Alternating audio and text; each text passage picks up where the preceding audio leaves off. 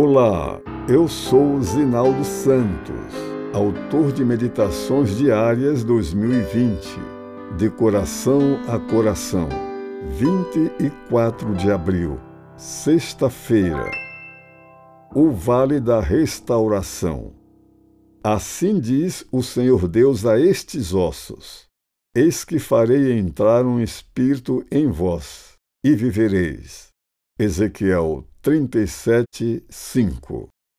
Com o propósito de chamar a atenção de seu povo na repetida trajetória de quedas pelas quais este se enveredava, Deus permitiu mais uma derrota. Transcorria o ano 597 a.C.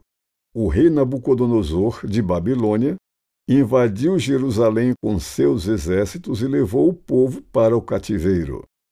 A experiência da destruição da capital do reino, bem como o fato de se encontrarem fora de sua pátria e seu lar, sem rei e sem templo, parecia marcar o término da nação para os exilados.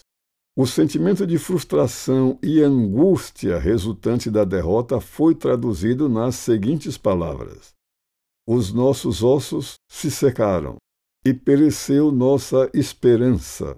Estamos de todo exterminados. Entre os capturados estavam alguns cidadãos da elite judaica, da qual fazia parte o jovem Ezequiel. Seu nome, cujo significado é Deus fortalece ou Deus vai fortalecer, parecia conter um paradoxo, talvez expressado na indagação de algum cético. Se Deus fortalece, por que retirou a força de seu povo? Entretanto, também carregava a promessa de que o Senhor usaria o ministério profético daquele jovem a fim de restaurar a força que estaria por um tempo subjugada. Foi assim que, em uma estranha visão condutora de esperança para os cativos, o profeta foi levado pelo Espírito e deixado em um vale de ossos secos. Filho do homem, acaso poderão reviver estes ossos? perguntou o Senhor. Ao que o profeta respondeu: Senhor Deus, tu o sabes. Embora fosse uma visão, Ezequiel tinha diante de si restos de esqueletos. Ele foi ordenado profetizar a ressurreição deles. Isso era tão impossível como a ressurreição de mortos literais. Mas o que é impossível aos homens é sempre possível para Deus. E os ossos reviveram.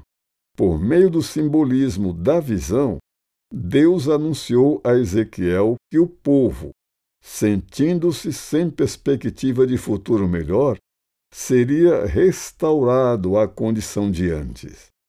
Não se tratava de uma ressurreição literal de mortos, mas o Senhor o faria retornar à terra de Israel.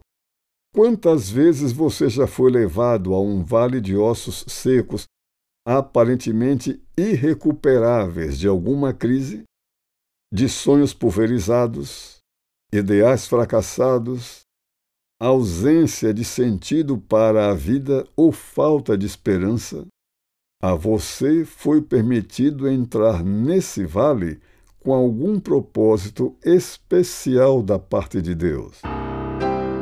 O Senhor que pode ressuscitar esperanças perdidas, restaurar o sentido para a vida, pode fazer reviver qualquer coisa que esteja morta dentro de você. Acredite,